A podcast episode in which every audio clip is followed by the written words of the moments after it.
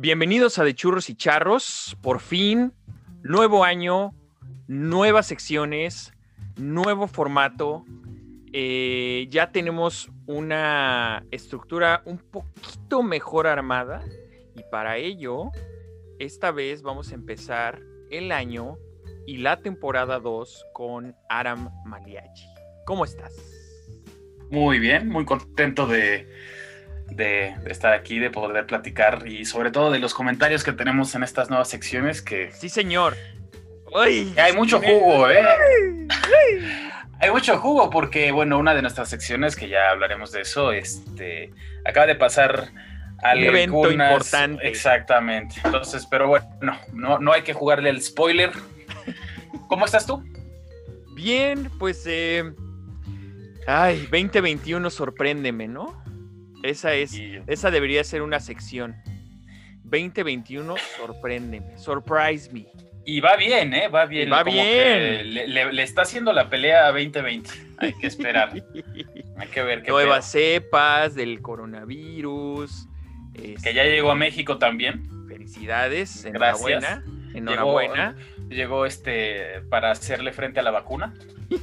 Estamos- Oye, ¿sabes qué, me, ¿sabes qué me encanta?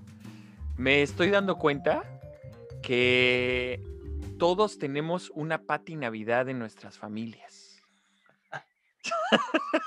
Güey, pues di, o sea, dile que, que cuidado con Twitter porque la van a, a bloquear. Güey, las teorías conspiranoicas están a todo lo que dan, están al tope de sus poderes.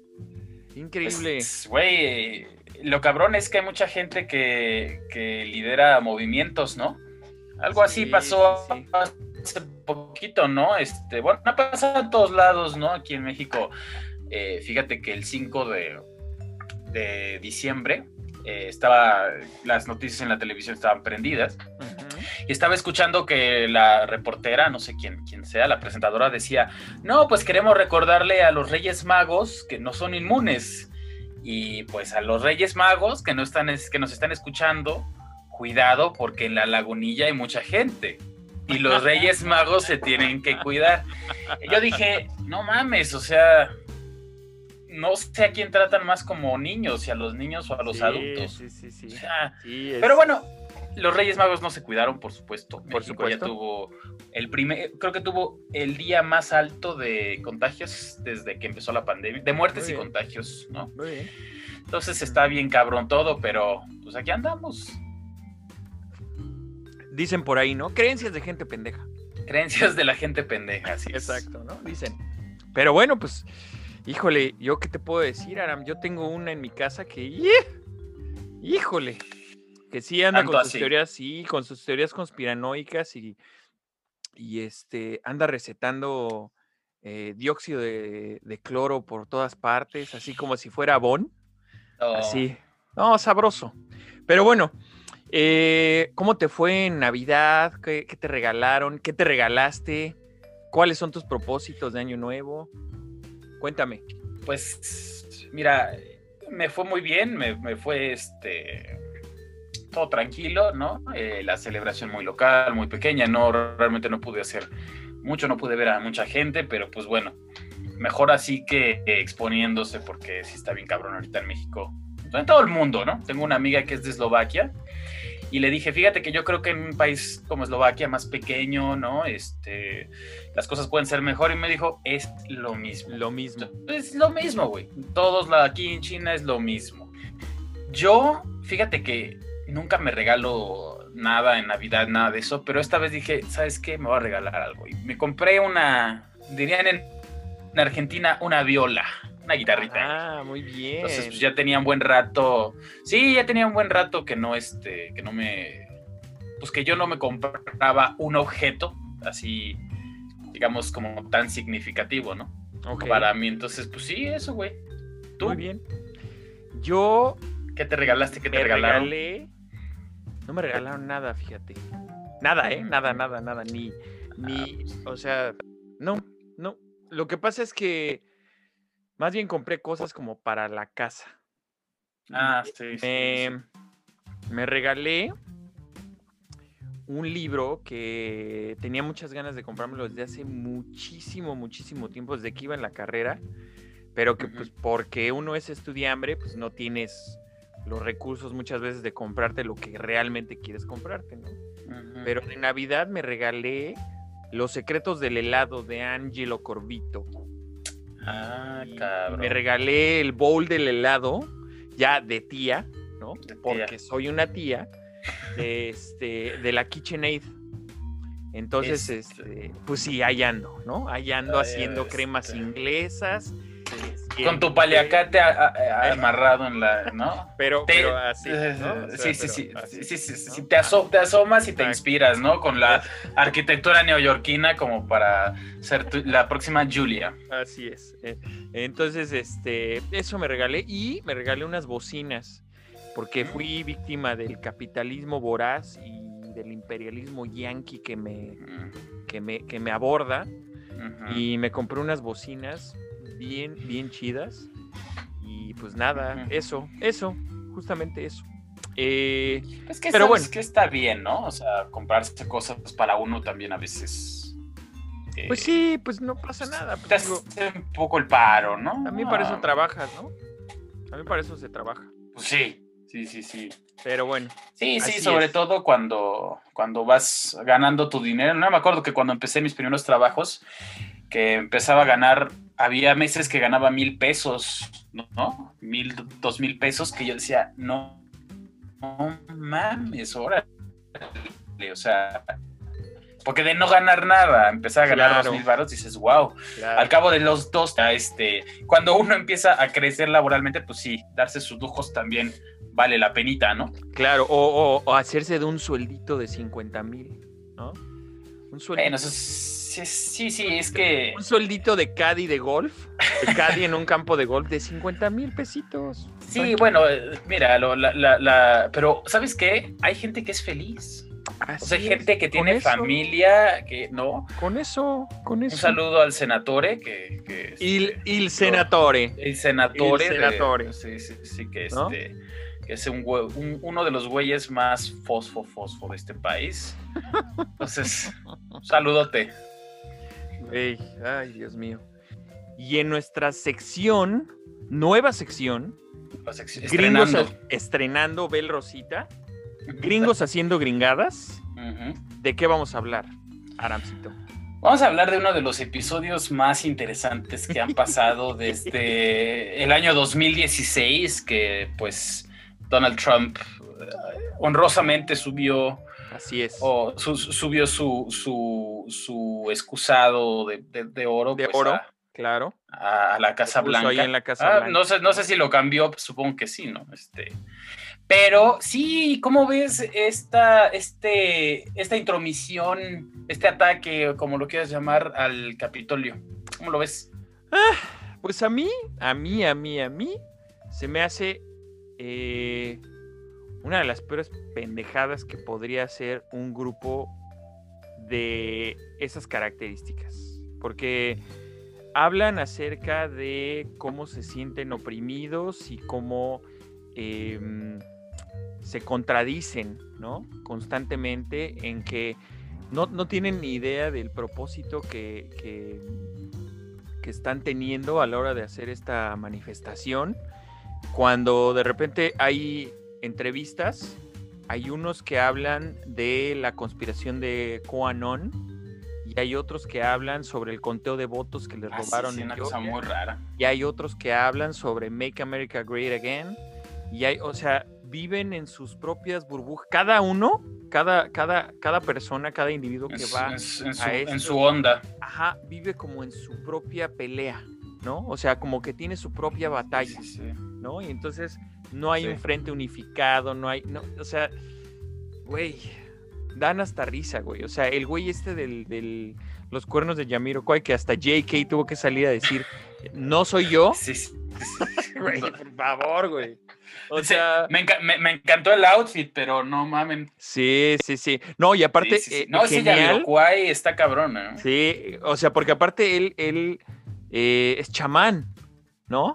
Es chamán y él habla, de, habla de este, de cómo la que dijese algo así como las iglesias eh, se van a develar los secretos de la iglesia, la industria de Hollywood con el tráfico de infantes, pero también Make America Great Again y también el conteo de votos y no sé, güey.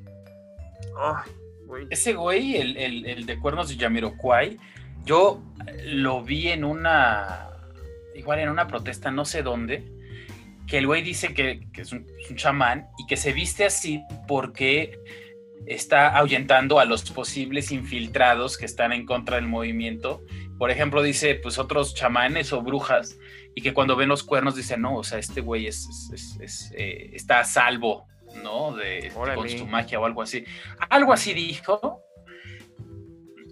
Güey, o sea, es, impresionante, ¿no? no, a mí, a mí me encanta. Este me tipo encanta. de gente Sí, güey, es que, es que son gente sin pies ni cabeza, ¿no? Sí, sí, sí. O sea, habla la gente, ajá, habla la gente en México bien, o sea, veo así comentarios, ¿no? Es que, ¿qué está pasando? Es que, güey, había 50 personas en ese meeting. En el primer meeting había 50 personas. Pero lo que sí me da coraje es cómo estas personas con ese demográfico, gente blanca, de ciertas edades, de ciertas características, entran a este Capitolio y entran a mover todo y nadie, no hay arrestos, güey. En ese momento no hay arrestos, no pasa nada. ¿Qué habría pasado si hubiera sido un movimiento de Black, Lives Matter, perdón? Totalmente. bueno, aquí hubo un disparo, ¿no? Un disparo letal a una, a una, chica, que, era, que era soldado, que era retirada, ¿no? Era, era, era veterana, veterana, De, la, Air Force, de la Fuerza Aérea. Sí. Ay, güey. O sea. Sí, sí, sí. Gringos haciendo gringadas. Esa fue nuestra sección. Muchas gracias. Ahí nos vemos. Pero bueno, una cosa que sí hice en la Navidad y en estas épocas, que sí me, me zampé un par de veces, fue me voy a subir a la última parada, ¿eh? porque ya, ya para el 9 de enero, 10 de enero, ya es la última parada de este tren del mame, ¿eh? ya, se va. Se va. Me chuté Soul, la película de Pixar, que tiene opiniones divididas. ¿Tú la viste ya? La película que te devuelve las ganas de vivir. Así es. Así es. Sí, sí, claro, ya la vi. Que, a ver, este, vamos a, vamos a entablar una conversación en la que creo que aquí los dos tenemos un poquito como puntos de vista distintos, porque a mí sí me encantó, porque yo digo, más allá de la trama y el, ¿no? O sea, toda la, narrativa de la película, eh, yo soy, siempre he sido fan de Pixar y creo que eso ha sido lo único que me ha gustado de toda la vida de Disney, ¿no? Entonces, creo que es una compañía que en sus productos no falla. Te puede gustar más una, te puede gustar menos otra, te puede, o sea, pero no falla, o sea, no terminas como, ay, ¿no? O sea, como con un mal sabor de boca. Hasta Cars le encuentras chiste, ¿no? Fíjate que yo Cars no la vi, nunca me llamó la atención. Eh, la película que de plano de Pixar no me gusta es Los Increíbles. Esa no me latió, la dos ya no la vi. Porque esa incluso la fui. Es lo que dicen, que está muy buena. La uno la vi en el cine cuando era más chavo. Y no, fíjate que incluso de niño no me encantó. Pero digo, es la excepción, porque Pixar sí tiene un, equipo creativo. Para mí lo mejor de Pixar es la, la animación la. Bueno, no, no sabría si jerarquizarlo, pues que tienen un equipo de guionistas muy bueno, o sea, saben lo que hacen. Y las películas, pues tienen varios niveles, ¿no? O sea, sirven para niños, sirven para adolescentes, adultos, o sea, siempre le puedes sacar algo, ¿no? Y el placer estético, ese sí, como dices, no falla. Sí, o sea, es invaluable. Una animación bastante bien detallada, el, equipo, la mezcla de sonido, la edición está cabrona, ¿no? Y de hecho, fíjate que yo estaba muy, eh, realmente no quería contratar Disney Plus, pero el capitalismo voraz, capitalismo voraz. Ay, Pero lo hice por dos cosas, lo hice por Soul y por Los Simpsons, porque Los Simpsons aquí en México creo temporada 28 y 29 o 29 y 30, no sé. Y pues a mí me gustan más las primeras, la verdad. O sea, yo soy muy fan de las primeras, incluso. ¿Pero sí están en México? En México todavía no están, pero yo creo que no, yo creo que falta poco. O sea, yo creo que sí, pues, sí, porque México es un gran consumidor de este. De los Simpsons. De los Simpsons. Fíjate que andaba en este. una vez andaba de viaje en Perú en un, y estaba hospedándome en un hostal y me quedé sentado este, en el sillón esperando que mi novia estaba haciendo otras cosas.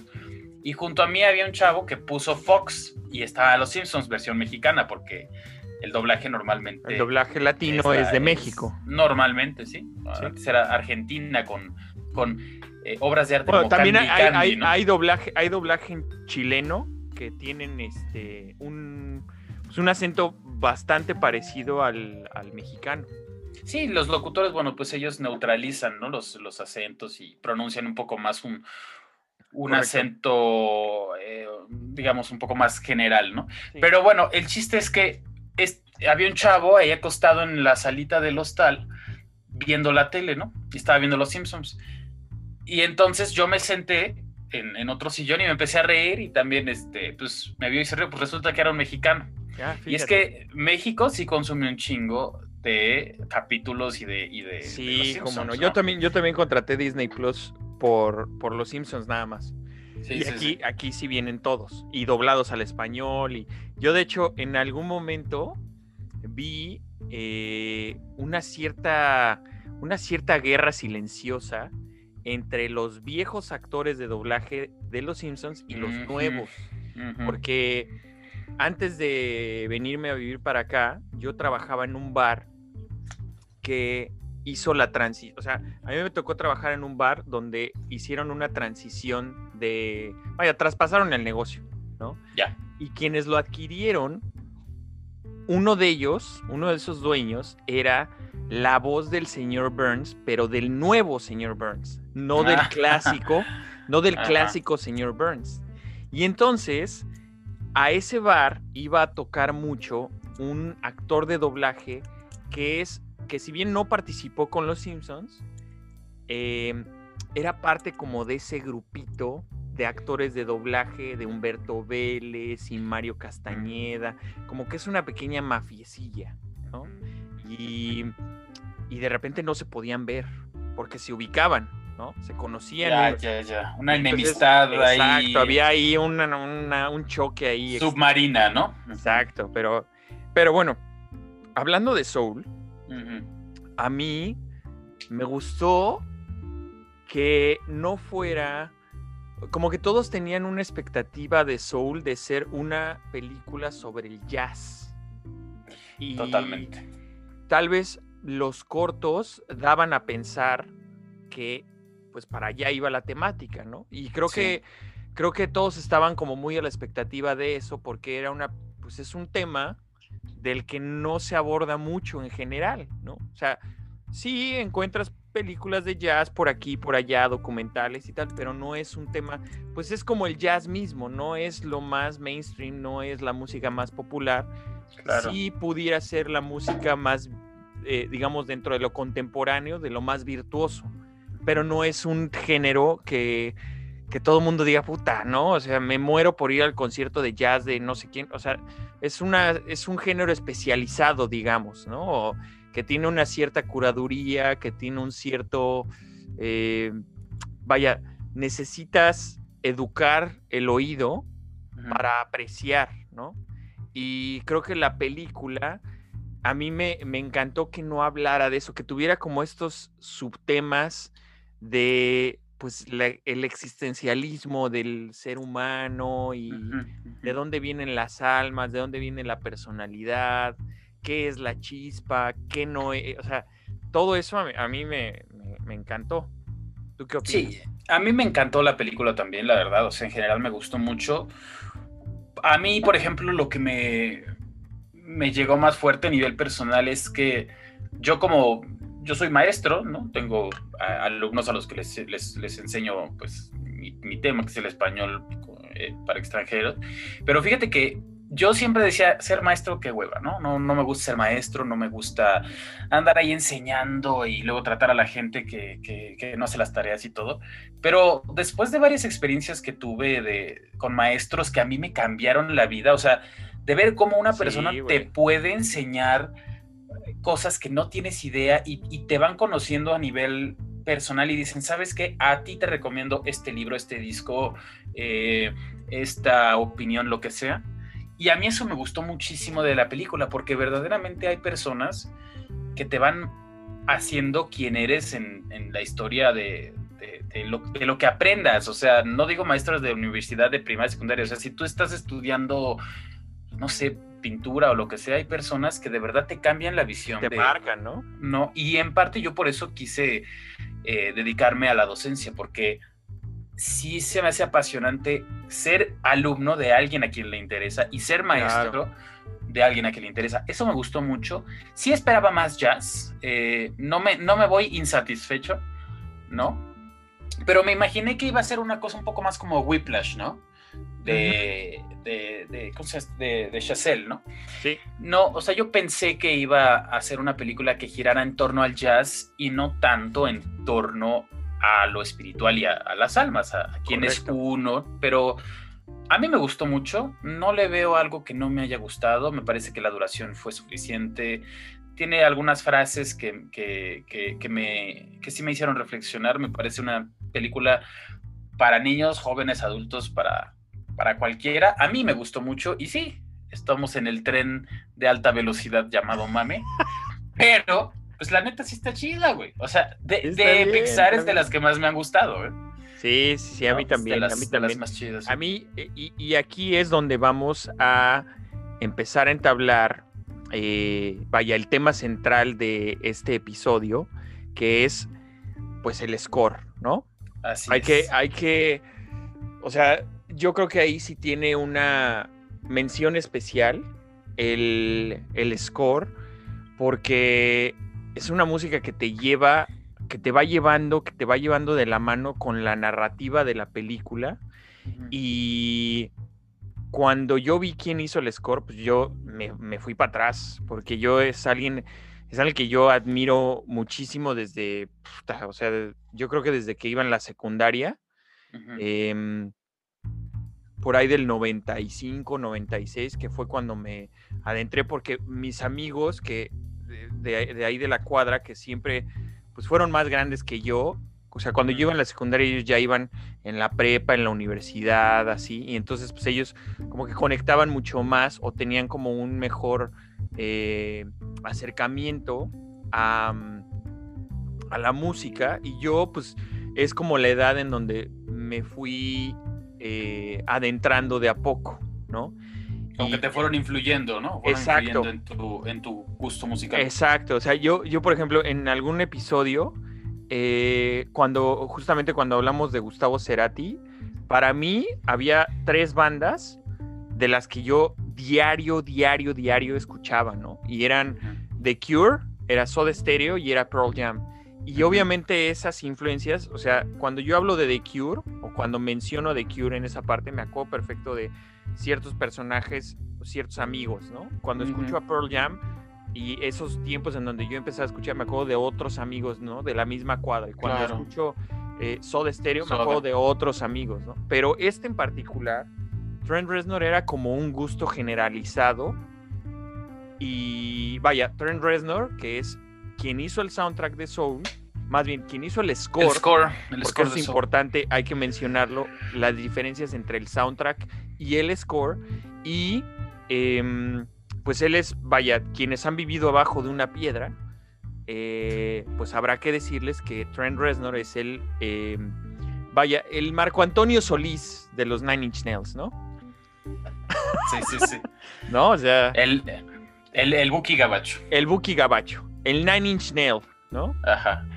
Sí, sí, sí, totalmente. O sea, hay, eh, hay músicos que terminan influyendo en una industria o en otra, pero sí lo interesante de él es cómo, cómo se ha ido abriendo paso en, el arte del score, que es algo que es diferente a hacer un soundtrack, ¿no? Incluso a realizar un soundtrack original o hacer una, eh, un disco o lo que sea. El score tiene sus, sus, sus propios clichés, sus propios, que los clichés en la música existen pues eh, en, en, todos los géneros, ¿no? Claro. Pero lo interesante es cómo tan diferente de hacer películas de suspenso de, de, de, para niños, por ejemplo, ¿no? Y cómo él, junto con otro personaje que, que es Atticus Ross, Ajá.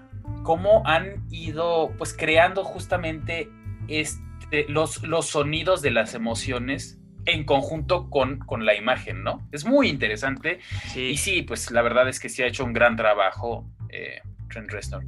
Sí, y además, eh, o sea, tenemos que recalcar que, por ejemplo, la diferencia entre un soundtrack y un score, ¿no? O sea, uh -huh, uh -huh. un soundtrack siempre va a ser la música que está diseñada para la película, para los propósitos de la película.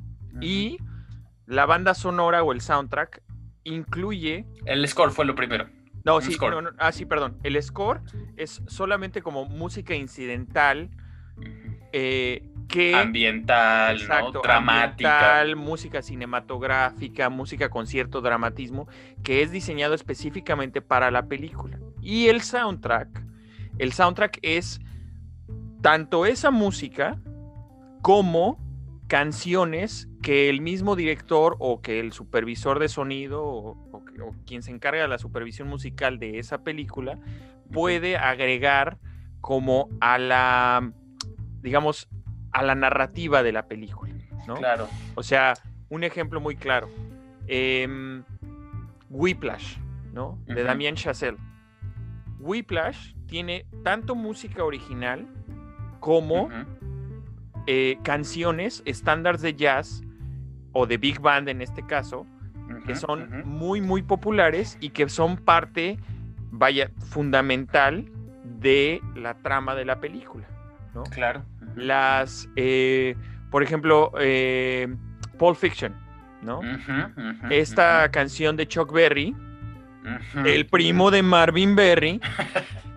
sí, sí, sí. El copión. ¿no? El copión. Eh, que esta canción de You Never Can Tell. Ajá que es como, vaya, la, la, piedra angular del soundtrack de Pulp Fiction. Sí, sí, sí, sí, sí totalmente. En, en donde bailan eh, Mia Wallace y Vincent Vega, uh -huh. John Travolta y Uma Thurman. Uh -huh. O sea, esa es como la piedra angular del soundtrack, pero es un soundtrack. El score en las películas de Tarantino al principio de su carrera no existe como tal. No, no. hay alguien que, que cree un score específicamente para eh, las películas de, de, él, ¿no? Por poner un ejemplo.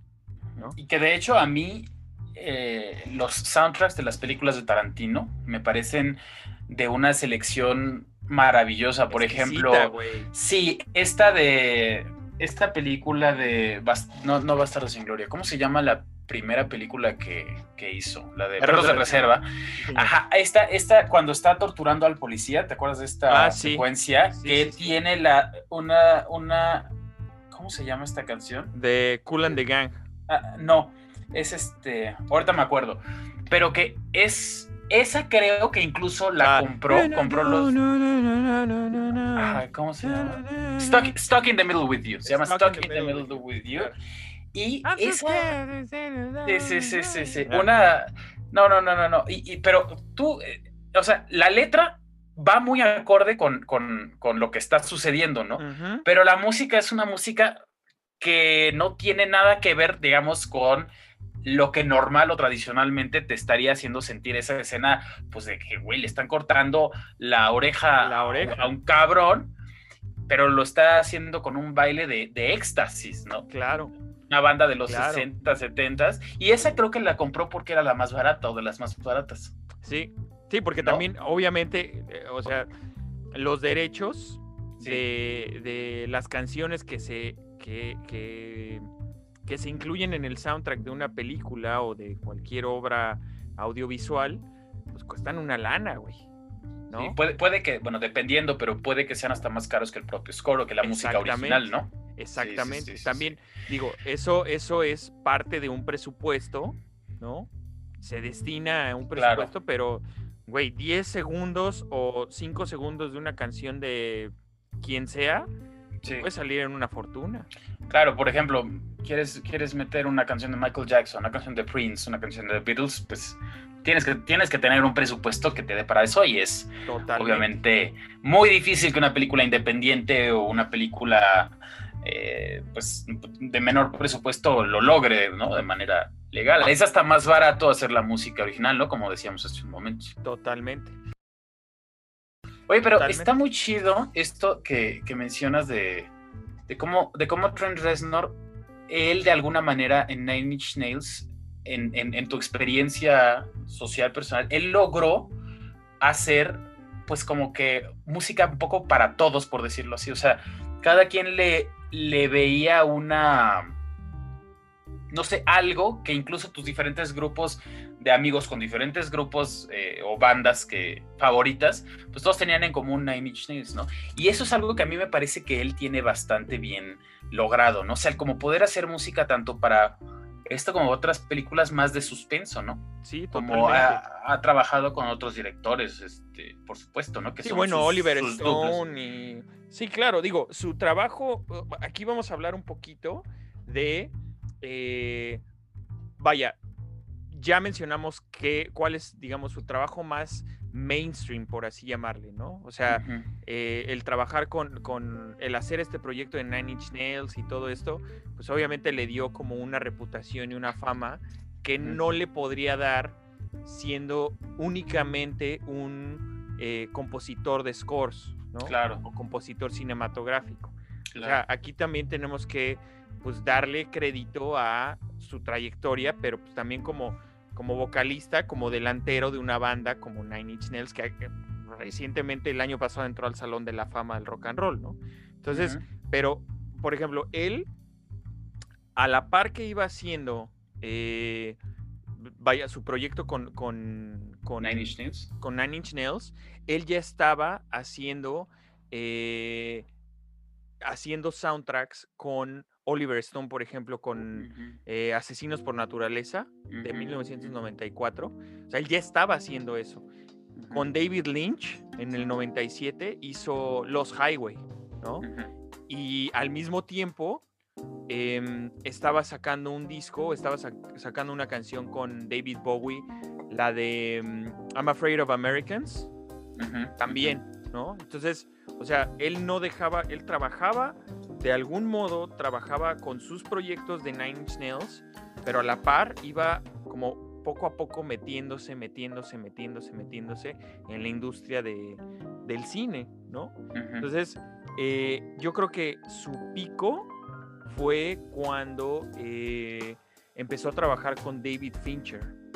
¿Quién es David Fincher? Para aquellos que han vivido abajo de una piedra, es el director de No, pues es que también hay que, hay que saber, o sea, a ver, tú puedes vivir abajo de una piedra, pero tener el Facebook. O sea, eso también. Sí, sí, sí, sí, sí, sí, Entonces, como la, la Coca-Cola, güey, ya está en todas partes. Exactamente. O, el, o el, COVID, ¿no? Muchas cosas que ya son internacionales. Así es. Entonces, eh, él empezó a trabajar con David Fincher a partir de que David Fincher empezó a dirigir, dirigió el video de Only del, del disco de With Teeth que fue, que salió por ahí del 2005, por ahí, pero, o sea, ya digamos como en una colaboración de director haciéndola, eh, digamos, sirviendo a un concepto musical, ¿no? Obviamente antes él empezó ya a hacer eh, la música, por ejemplo, de Seven, ¿no? Que es claro. como una de las primeras películas de David Fincher. Y pues, sí, es un, o sea, es un monstruo. O sea, yo, yo, yo lo considero a él eh, fácilmente, yo creo que de los cinco, cinco o diez máximo eh, compositores más talentosos de, la música actualmente. Ah, sí, así, top 10, top 5. Top 5, güey. O sea, para mí sí. O sea, yo creo que sí es importante darle ese crédito, porque además él eh, pues no deja de chambear y constantemente está en esta parte de, eh, creando, ¿no? Pues, exacto, o sea, en esta parte creativa de todo el tiempo estarle dando y dando y dando, güey, pues eso pues, te ha de generar, o sea, te debe de generar una, una, pues vaya, como una adrenalina o como una misma droga ahí que te va metiendo, ¿no? Un impulso, ¿no? De, de, trabajo, de vida creativa. Exactamente. claro. O sea, eh, en Seven, luego de ahí viene, eh, no sé si llegaste a ver esta película de, de, que era con Robert De Niro y Wesley Snipes, que era de un fanático de un jugador de béisbol de los, de los gigantes de San Francisco. ¿También de David Fincher?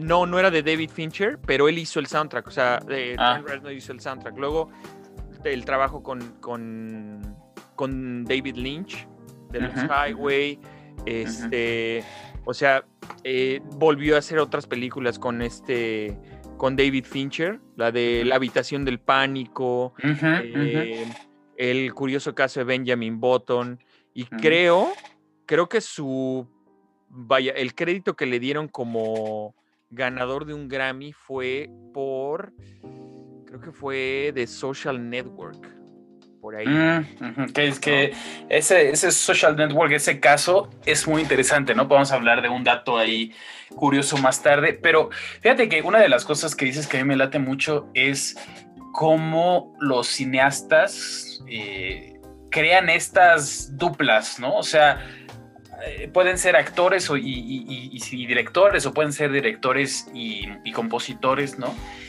Y justamente en esta cuestión del score o los soundtracks y los directores, hay directores que se han, pues que han hecho muy buena amalgama con otros eh, músicos, ¿no? Sí, de acuerdo. No, a mí, de acuerdo. Eh, por ejemplo, este caso que dices, ¿no? O, o Ennio Morricone, que pues Ennio Morricone hizo muchísimas películas para muchísimos eh, directores, ¿no? Pero por ejemplo, Sergio Leone, él es uno de los ejemplos típicos y además, bueno, o sea, eh, Morricone hizo una cantidad, una producción inmensa de soundtracks originales, ¿no? Algunos, y de scores increíbles. A mí me gusta muchísimo, por ejemplo, el de Cinema Paradiso, ¿no? Sí, cómo no. Es de se me fue el nombre del director, pero es un director italiano que después hizo una película que se llama Varia. ¿No es Giuseppe Tornatore? Sí, Giuseppe Tornatore, gracias. Ah, ok. Y es ¿Sí, lo dije, ¿Sí lo dije bien en mi italiano? Giuseppe Tornatore. Tornatore. Ok. es que como dijiste Cinema Paradiso, dije, pues, ay, güey. Es que si yo digo, pues, pues que no puedo decir cinema, güey, también. Sí, claro. O sea, si tú dices Cinema Paradiso, yo tengo que decir Approach. es que así se llama la película, güey. Ah, tampoco voy a decir. Yo tengo, que decir yo tengo que decir The Social Network. Pues porque lo dijiste así. Porque, pero pues, es que tú ya, tú como vives allá, tienes claro, claro. Este input de pronunciación que, todos los mexicanos queremos tener en, claro. En, el de, Marta, de Marta de Baile y Olayo Rubio, ¿no? Exactamente. Inglés de Marta de Baile y Olayo Rubio. Ándale, esto debería ser una, escuela, una, una, clase, ¿no? Habla como Marta Habla como, claro, claro, claro. Oye, y pues hay otros eh, soundtracks pues, memorables justamente de personas y de directores que se han hecho. Bueno, de Ennio Morricone. A ver, de Ennio Morricone está eh, la dupla con Tarantino, ¿no? O sea, estamos hablando de Bastardo sin Gloria. Estamos hablando de eh, The Hateful Eight. Estamos hablando de. Django, ¿no? También Django, de Django. De Django, de Django en cadenas, ¿no? Ajá, Ok. Hasta ahí. Y luego hay otra, otra colaboración con Sergio Leone, ¿no? Que con él es em, El bueno, el malo y el feo, ¿no? Luego, que bueno, más bien fue como su especialización o su especialidad con el spaghetti western, ¿no? ¿Qué es lo que te iba a decir? Con el que es como, como él, es como que la música del spaghetti western de alguna manera, al menos, eh, al menos a nivel general, ¿no? O sea, siempre si uno ve una, una película del spaghetti western, ubica eh, estos sonidos, ¿no? Del, ¿no? Y, Claro. Estos, y luego, o sea, este, hay una trilogía que es como muy bastante importante. De, de, aire, ¿no? Exacto. Hay una trilogía que es como bastante importante en este género, que es eh, Man with No Name, El hombre sin nombre, y luego dice em, For a Few Dollars More, que es como por unos cuantos dolarucos. ¿No es por un puñado de dólares? Por un puñado de dólares, sí. Así la, tradujeron, ¿no? en español. Exactamente, por un puñado de dólares y El bueno, el malo y el feo. Eso, o sea, esa colaboración, ese, digamos, esa trifecta que hubo en los 60s, esa fue su colaboración de los 60s. Y luego ya vino la de eh, Tarantino. Y luego vino otra con nuevamente eh, Sergio Leone cuando decidió hacer em, las Once Upon a Time. Las Once Upon a Time in the West y luego Once Upon a Time in America. Ahí, ¿no?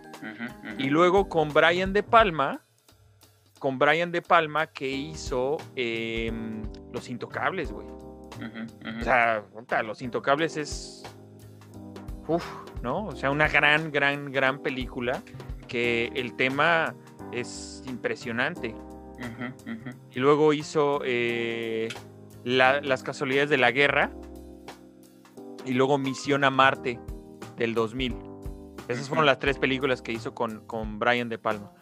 Y Em, creo que esas fueron como las, las colaboraciones en conjunto con otro cineasta de esa importancia, ¿no? Oye, pero... Ajá, pero mira, ahorita antes de seguir mencionando nuestras otras duplas famosas, qué, qué pena que tú no estuviste en, en, esa época para traducir por unos dolarucos. O sea, por un puñado de dólares, bueno, sí, está chido el nombre, pero esto que acabas de decir de por unos dolarucos. Eso es, es de tío. ¿Eh? Sí, güey. Es de tío. Es el tío que dice, qué moderno. Exactamente, ¿no? pero, o sea, yo la neta lo hubiera visto así, o sea, que me, me, enseñan dos películas, no nada más el título, por un puñado de dólares y por unos dolarucos, pues, güey, voy a ver por unos dolarucos. Exactamente. Pero, como hacer esa pequeña... mecánica nacional, ¿no? ¿Ah? Sí, güey. Nada más quería hacer esa, pues esa pequeña que ya soy tío, güey. Pues ya soy tío, ni modo. ¿Ya te compraste tu freidora de aire? No, pero ya me compré la Instant Pot. Ah, no, pues sí. Yo tengo la Instant Pot y la freidora de aire. Ay, güey. Sí, sí, sí. Luego hacemos ahí nuestros. sí, hay que hacer algo. ¿eh? Nuestras cápsulas de recetas fáciles. Ah, vienen cosas, ¿eh? Vienen cosas. vienen cosas. Espérenlas. Espérenlas próximamente. Pues mira, otra, otras de las, de las duplas que tenemos, por ejemplo, son eh, John Williams y Steven Spielberg o, ¿Cómo no? O George Lucas, ¿no? Bueno, también pues, empezó a trabajar, o sea, John Williams empezó a trabajar con eh, Steven Spielberg, ¿no? Este, en Tiburón, luego empezó a hacer encuentros cercanos del tercer tipo, eh, ¿Qué otra? Jurassic Park. Digo, las estamos diciendo no en orden cronológico, sino... Importantes, menciones importantes. menciones importantes. La lista de Schindler. Eh, ¿Qué más? ¿Qué más, Paps? Pues bueno, eso, ahí por ejemplo algo que se me hace interesante es justamente cómo, no sé si, si, si, si hasta cierto punto pase que el propio director va haciendo la historia con base en las expectativas que tiene del compositor, sobre todo en estos casos tan de, tanta unión creativa, ¿no? O sea, cómo sean, eh, como dice, ¿sabes qué? Quiero, para esto pensé que tú puedes hacer esto, ¿no? O al revés, ¿no? Para esto pensé que te podría gustar esta, esta música o algo así, ¿no? Claro. Pues bueno, por ejemplo... Eh, también Mi Pobre Angelito que no es de Steven Spielberg, pero también es un, es un score memorable, es un tema memorable. E.T., que sí es de Spielberg. Eh, las películas de Harry Potter, que no necesariamente son de Spielberg. Eh, y, por ejemplo, el tema de Superman, que es de Richard Donner, también, güey. O sea, el tema de Superman es el legado que, eh, que John Williams o sea, habrá dejado, habrá dejado para, para toda su vida. ¿Sabes también qué hace? El otro día estaba leyendo en, en, en, este... en Wikipedia, la enciclopedia por excelencia, que hizo el tema de eh, Monday Night del fútbol americano. De La Monday fuente Night. más confiable de información. Sí, güey. Sí. O sea, es, es muy famoso ese tema. Bueno, John Williams lo hizo. Ah, el otro día vi un video de John Williams, justamente haciendo mi investigación, eh, em, que unos chavitos se ponen afuera de la casa de John Williams en Los Ángeles y se ponen a tocar, ellos con sus instrumentos de viento, se ponen a tocar el tema de Star Wars. Pero así, ellos dos, así, uno con una, este, con un corno francés, el otro con una trompeta, y empezaron a tocar la sección de metales de Star Wars, del tema de Star Wars. Y salió John Williams así y les aplaudió. Es muy Mira. bonito, güey. Está ahí. en Ah, pues sí, Sí. sí, muy. No, pues imagínate estar tocando uno de los temas icónicos y que salga el creador. Que te ¿Cómo aplauda, no, güey? Pues si te llega, ¿no? No, o sea, imagínate que te estás comiendo un taco al pastor y sale el creador de los tacos al pastor, güey. Y te aplauda. Rota, Y te aplaude. Y Es le más, pone te re- piña, güey. te le, re- cor- le corta Es lo que te iba a decir. Te regala una, una piñita. le, le corta piña. Desde, desde su ventana, así del departamento. Sí. ¿No? Yo una vez le pregunté a un taquero que, ¿por qué? O sea, ¿cómo eran tan duchos para cortarle la piña? Y su respuesta fue, es que juego mucho básquetbol. Cabrón. Ah, cabrón.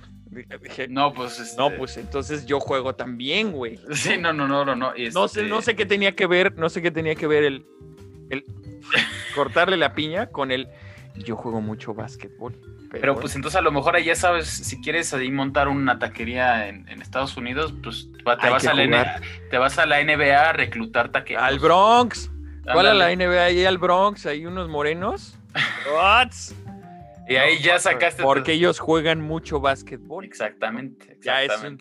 El estereotipo así es que ellos juegan mucho. Ellos juegan mucho básquetbol, sí, sí, sí, sí. Y los brasileños todos son excelentes. Todos con- son con excelentes el fútbol. y bueno, argentinos igual. ¿no? y los mexicanos boxeamos este, en cada semáforo, si Ah, nos encabronamos, güey. o, también. o- o- o jugamos béisbol, ¿no? Depende. Sí, sí, sí. Entonces, este, pero bueno, luego de este pequeño corte de decir pendejada y media, pues vamos a seguir con nuestro tema, que son otras, pues justamente Colaboraciones. eh, colaboraciones, por ejemplo, pues la música del Padrino, que es, Es también genial, güey. es- sí, sí, que de hecho se hizo un estándar ya para algunas, este, para algunos músicos, por ejemplo, de clásico, incluso no sé si de de sí de como de conservatorio me parece que en algunos conciertillos y todo eso pues hacen una Una un- oda al padrino. exactamente no que, que es de, de, de Nino Rota y pues con con Coppola no Claro. Ah, Que yo también también. pe- pensé que ibas a decir, ¿se hace alguna reverencia en el transporte público? ¿No?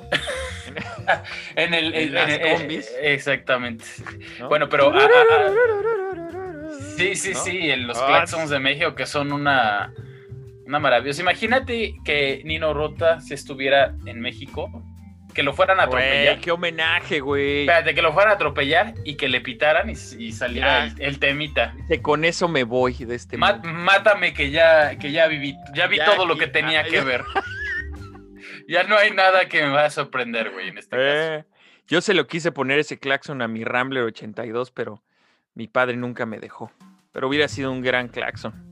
Sí, no sé, no sé quién, quién tenía la mejor idea, si tu padre o, o tú. es- No, no estoy seguro. Ten- tengo que Es un debate, es eh. un debate, es un debate. Sí, sí, sí, pero ya hablaremos de eso en otro, en otro Así podcast, es. porque si no nos vamos a poner muy emocionados. ¿no? Oye, otro compositor y cinea, otra dupla de compositor y cineasta. Hans Zimmer y Christopher Nolan. Claro, claro, ¿No? claro, claro. Y, y ahí a mí se me hace que eh, Hans Zimmer hace muy buen trabajo en, en- en- en qué instrumentos usar para qué película y para qué caso, ¿no? Porque él tiene mucho, usa muchas, muchos eh, cuerdas, ¿no? Sí, Tiende, tiende a usar muchas muy cuerdas. orquestal, muy Sí. orquestal. ¿no? Pero la manera en la que las usa en Batman o en Interestelar también la hizo, ¿no? Este, Hans Sí, Zimmer sí, Interestelar. sí. ¿Cómo dices, no mames, o sea, este güey es el mismo creador de los, de, las, de los dos soundtracks y sí se nota, ¿no? Se nota su sello, pero ¿cómo se tiene ese dominio de la partitura para poder hacer algo tan adecuado, ¿no? Y tan... Claro. Pues, sí, y además, además tan, o sea, es, muy orquestal, ¿no? O sea, su, vaya, su sello, su manera de hacer música, tiene que ser como muy monumental, ¿no? de hecho, por ejemplo, em, una de las cosas que dice Christopher Nolan es que sus películas no son películas para ver en, la casa.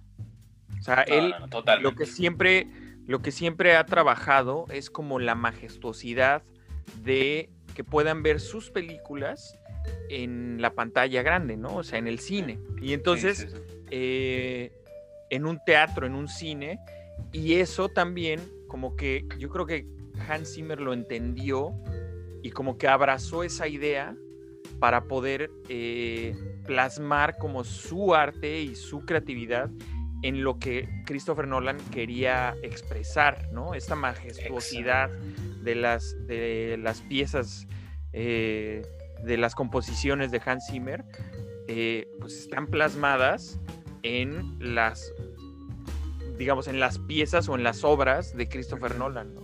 Sí, eso que dices es muy, muy interesante porque, bueno, en la, en la historia de la música siempre se tiene en cuenta el recinto, ¿no? Si es un teatro pequeño, mediano, grande, ¿no? Antiguamente, pues bueno, por ejemplo, con la ópera, el, como la acústica, cómo tiene que ser de una u otra manera, la música de cámara, ¿no? Que se pasó a, a un conjunto pequeño de músicos precisamente para estar en casas privadas, palacios, lo que fuera, y cómo ahora el cine ya es un recinto con sus características eh, particulares, ¿no? Y yo, eso que dice sí, sí es cierto, ¿no? O sea, pensándolo bien, cómo Hans Zimmer seguramente tiene en, la mente pues una sala de cine en la que seguramente está visualizando dónde están las bocinas, el tipo de bocinas, todo eso, porque pues no es lo mismo, es que incluso no se puede mezclar igual la canción para que la escuches en tus audífonos a que para que se escuche en un recinto que tiene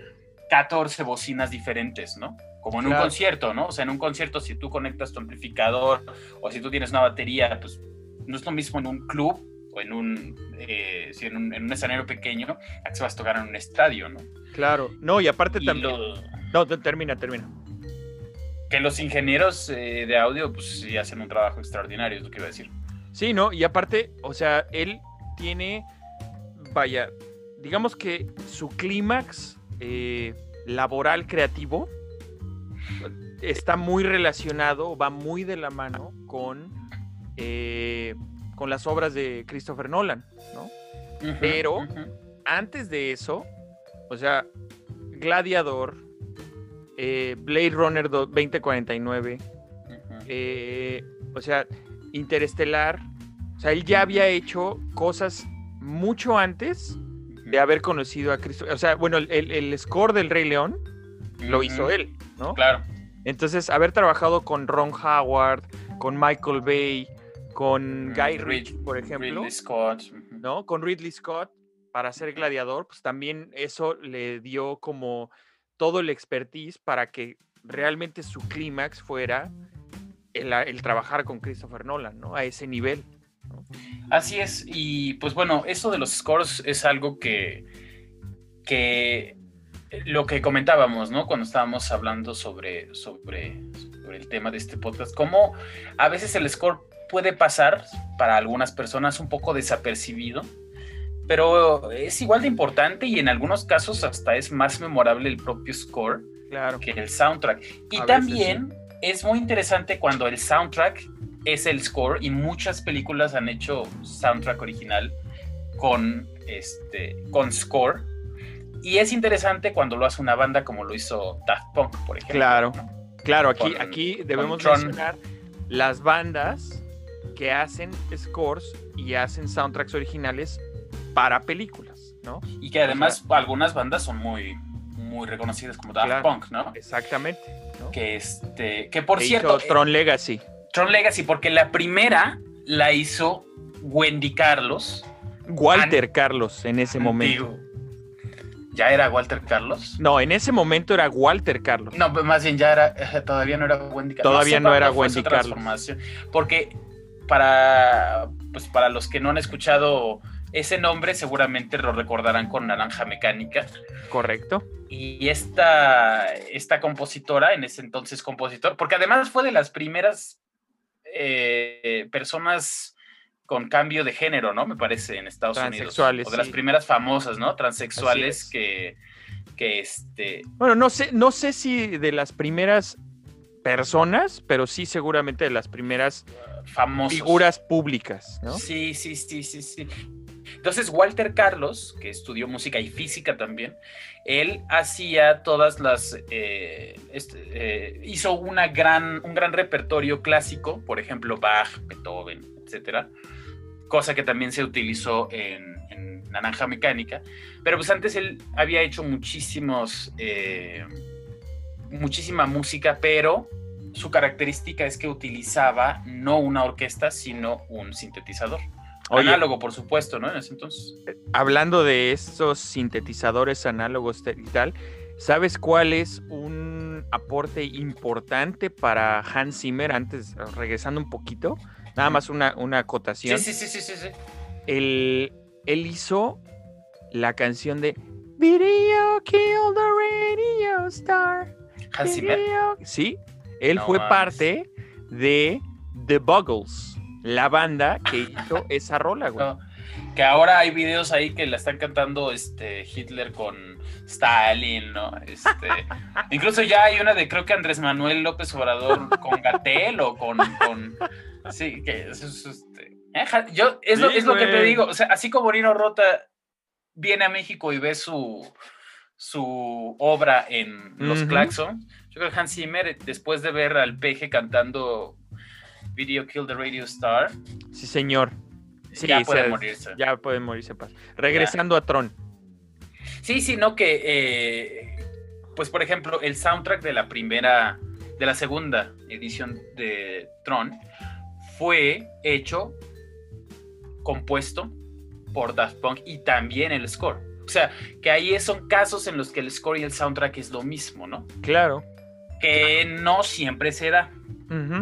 De hecho, por ejemplo, un proyecto que iba a ser em, que iba a ser parte de un score original, pero que la película nunca se nunca nunca salió, fue la obra de el disco de Ghost de Nine Inch Nails. Es un disco instrumental. ese iba a ser para, una película que nunca que nunca nadie sacó, que la congelaron. Mira. Que dijo Trent Reznor, bueno, pues venga, chepa acá, este es mío y yo lo pues saco y sacó este, este compilado instrumental que es soberbio, güey. Pues volvemos a él. Y, volvemos. y ahí, mira, cerramos, cerramos el, círculo de la vida, güey. Exactamente, ¿no? El círculo de, de, de, los scores. Pero, Así es.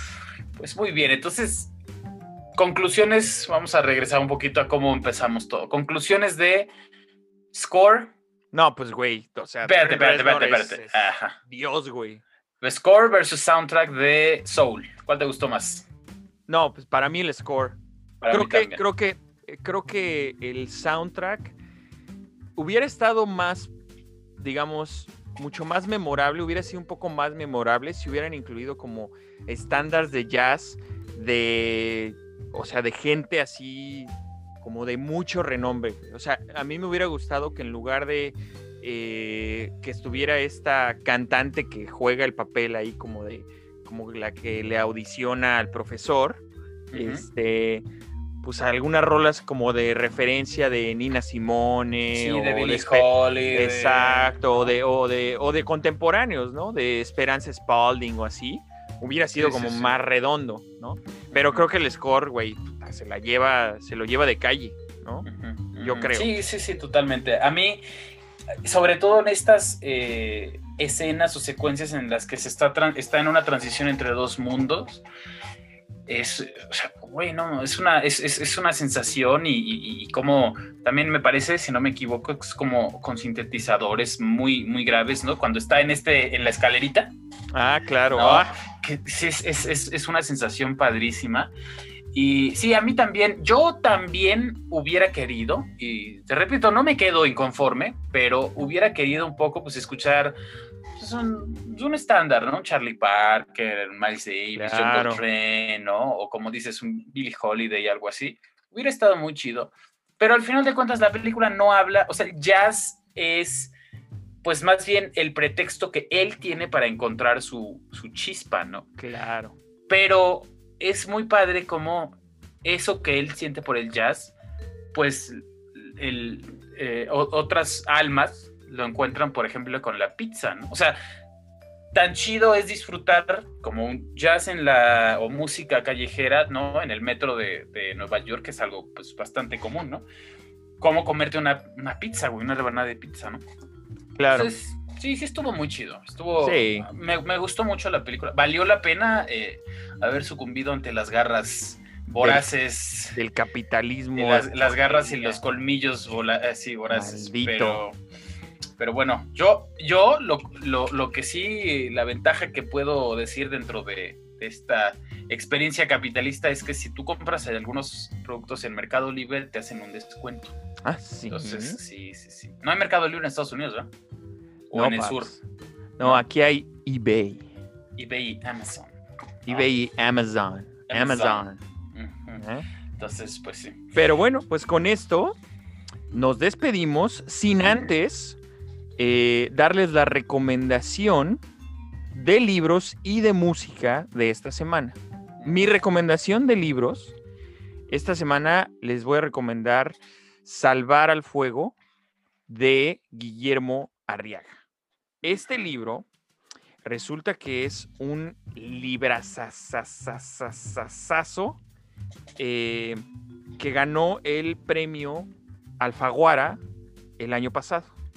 Y puta, pues es una, es una reseña, o sea, más bien es, es un libro que tiene como un montón de temáticas en donde la parte central es, pues vaya, un tema que ahorita está como en boca de todos y es pues el clasismo, el racismo en México, eh, las divisiones culturales y las divisiones sociales que existen, que antes, que siempre han existido, pero que antes no se le daba el foco de atención que ahora tiene. Es un librazo que a mí me recomendó un amigo, Jorge Rivas, que le mando un abrazo, que nos escucha todo el tiempo y no lo había podido leer. No- me lo recomendó por más o menos a mediados del año pasado y hasta ahorita lo pude leer. Puta, no, increíble, increíble. ¿Tú tienes algo, Aram? Por supuesto, yo tengo una recomendación, pero de música. Ajá. Fíjate que el, hace algún tiempo me encontré con un video, me parece que en Instagram, de un chavo que toca blues, blues, Ajá. jazz, bueno, más, más bien, más que, más que jazz, como blues, funk, un poquito de rock, pero siempre regresando al blues. Un poco de rock, un poco de poco. punk. Exactamente, pero siempre regresando al blues. Ok. que se llama Kingfish. Bueno, Kingfish. se, se llama Christone Ingram, pero eh, eh, su nombre artístico es Kingfish. Es un chavo de. va a cumplir 22 años, me parece, pero toca de una manera extraordinaria y bueno, a mí me encantó cuando lo vi. Yo siento que ahorita el blues y el jazz están en una época como de. No, no, no de decadencia jamás, ¿no? pero siento que ahorita es como que un momentito para la música un poco raro en, en- en géneros que son muy clásicos y la gente tiende, ¿no? A los músicos pues a, a tocar los estándares y eso, pero claro que hay músicos extraordinarios que están en escenario ahorita, ¿no? Claro. Y él es uno de los contemporáneos que me gustó muchísimo, ¿no? O sea, de las recomendaciones que yo, por ejemplo, tendría para alguien que se quiera iniciar al blues, puede ser Kingfish. Eh, encuentran su discografía pues, en, en Spotify, entonces no, no hay pierde. Y pues En discos chavo- Orfeón, ¿no? Vas a decir, en discos Orfeón. Aniquila la piratería. Sí, claro. O sea, que todavía se oyen eh, anuncios de Orfeón ¿eh? en la radio. ¿Ah, sí? Sí, claro. Dale, güey. En Sanborns, pues tiene su colección. Bueno, tiene mucho tiempo que no voy a Sanborns, ¿no? La pandemia no me ha permitido visitar Sanborns, es uno de mis lugares favoritos. Sobre todo cuando tengo ganas de ir al baño, no hay otro lugar, pues el No, Sanborns, ¿no? el de Coyoacán, uff. Así es, es, el baño público de la colonia. De, de, la, de la ciudad, güey. De la... Ese es el baño público de la ciudad. A veces hasta vas por puro placer, dices, quiero ir al baño, pero como que no tengo ganas, pero quiero ir. Exactamente, entonces buscas la manera en, la cual llegar a un Sambor, si es el de Coyoacán. Claro. Ah, pues es que las escaleras, entonces es, un, es un, una experiencia. Es frente, un frente, frente, al restaurante, mm. ¿qué, se puede, ¿qué más se puede pedir? Claro, nada. Entonces escuchen a Kingfish, ¿no? Lean eh, nuestra recomendación, ¿cómo se llama? De Salvar el Fuego. Así es. Y, de Guillermo pues, Arriaga. Ajá. Este, escríbanos qué les pareció Soul, eh, qué scores les gustan más, qué, eh, cuáles les parecen que no están. algún compositor que ustedes crean importante, Fundamental. Necesitamos interacción de, los seguidores, de, quienes nos escuchan. y nos vemos eh, la próxima semana. Ah, ya estamos en YouTube. Ya estamos en YouTube. Entonces, es cierto. si quieren ver eh, nuestros horribles rostros y el hermoso bigote de Aram, ahí en YouTube lo pueden encontrar en, pues nada más ahí teclean, ¿no? De Churros y Charros, episodio 1, temporada 2. Bigote. bigote de Aram, ahí está. Y este, y pues ahí nos vemos, ¿no? Pues nos estamos viendo. Vámonos. Vámonos. Bye.